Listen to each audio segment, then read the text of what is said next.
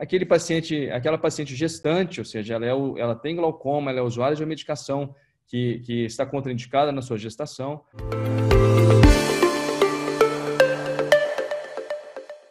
Então, inicialmente, vamos passar um breve histórico dos lasers. A gente tiver, nós tivemos vários lasers na oftalmologia em relação a, a, ao glaucoma.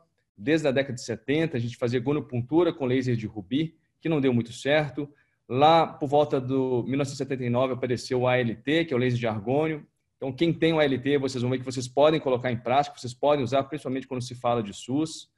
E o SLT chegou quase 16 anos depois do ALT, e já dura aí é, quase 20 anos.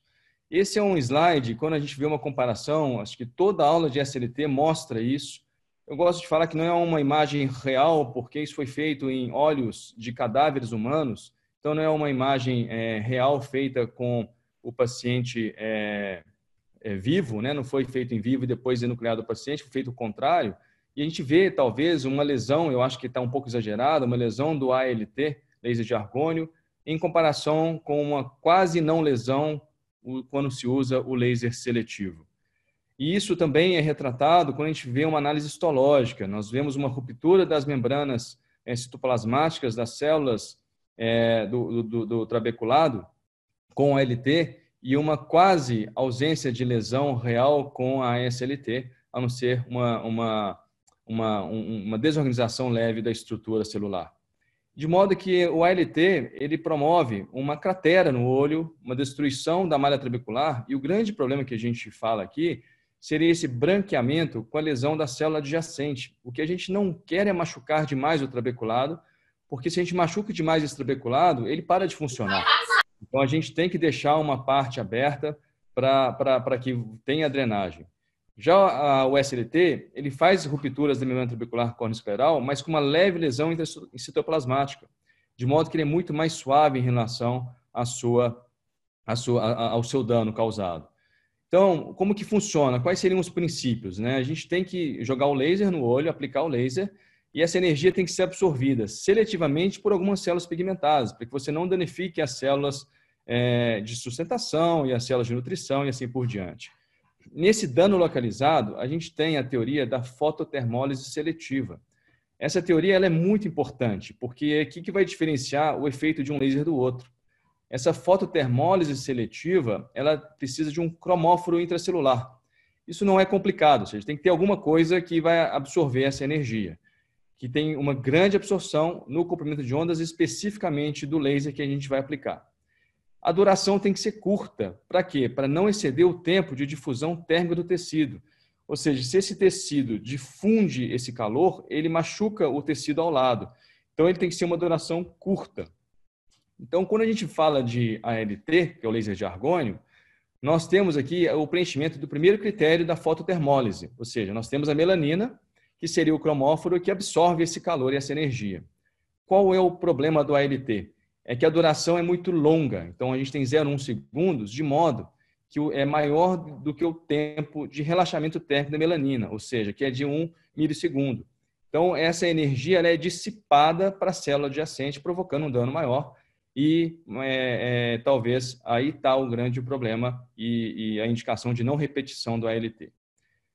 É, Latina e Park, em 95, vieram com esse modelo de laser, que é o Key Switched, de dupla frequência, que é o IAG, de um pulso curto de 3 nanosegundos, de modo que esse pulso curto você não tem essa expansão completa da célula e a dissipação do calor, prevenindo então um menor dano na célula, na, na célula adjacente. Tem outros princípios, eu não vou entrar em detalhes, para a felicidade de todos, né, que serão expressão de genes, secreção de citrinas, mudanças biológicas que aumentam o fluxo da drenagem do moracoso, motilidade celular, reparo da membrana celular e aumento de citocinas pró-inflamatórias. Esse sim talvez seja importante, porque é um dos mecanismos é, envolvidos na redução da pressão intraocular desse paciente submetido ao SLT. Em quem que a gente indica? A gente indicaria, logicamente, então, naquele paciente com glaucoma de ângulo aberto, como eu vou mostrar adiante. Gonoscopia, pessoal, é fundamental, ou seja, nós nunca falamos tanto de gonoscopia no glaucoma quanto agora, porque nós estamos falando de SLT, a gente está falando de MIGS, ou seja, a gente tem que realmente aprender colonoscopia como nunca. Eu brinco que até né, a Bruna está ali, até, até o cataratólogo está aprendendo a fazer colonoscopia agora por causa dos MIGs que estão chegando. Né? Então, as indicações é, principais seriam glaucoma de ângulo aberto. Uma boa visualização do ângulo ela é fundamental para que o laser seja aplicado na região correta. Aquele paciente hipertenso ocular de alto e moderado risco também tem uma boa indicação para o laser. Glaucoma pseudoesfoliativo. Muito cuidado no glaucoma pigmentar. Ele também, logicamente, é uma indicação, mas eu vou mostrar alguns detalhes técnicos a posteriori para que vocês tenham cuidado nesse tipo de paciente.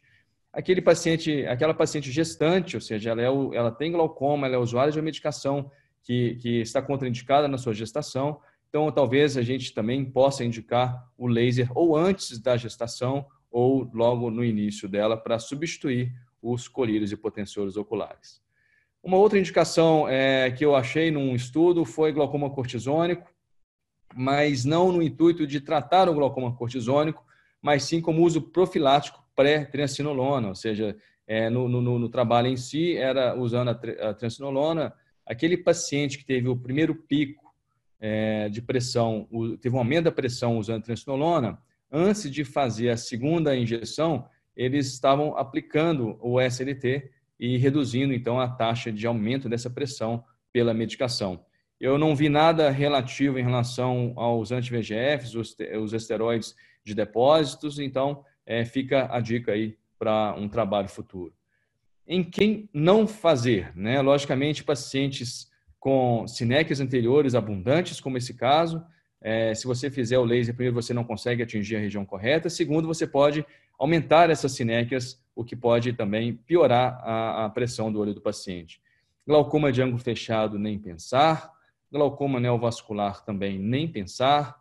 E aqueles pacientes com glaucoma uveítico, glaucoma do desenvolvimento, glaucoma traumático, a gente deve evitar pacientes com glaucoma avançado que tem o risco da pressão manter-se alta, que a gente chama de hipertensão ocular sustentada. O Tiago Prata, que deve estar por aí, gosta muito de falar esse termo de hipertensão ocular sustentada.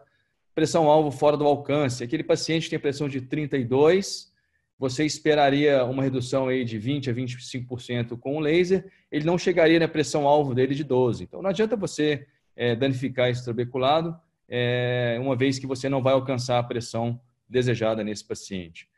Aquele paciente com risco de descompensação trabecular, aí eu incluiria o paciente com glaucoma pigmentar. É, dependendo do paciente, eu tenho um caso como esse, eu tive que operar os dois olhos desse paciente, fazer uma treca nesse paciente, ele tinha um glaucoma pigmentado, a gente fez a aplicação do laser e ele descompensou esse olho, a pressão subiu e não abaixou mais, nem com diamox. Óleo de silicone, logicamente, também a gente evitaria.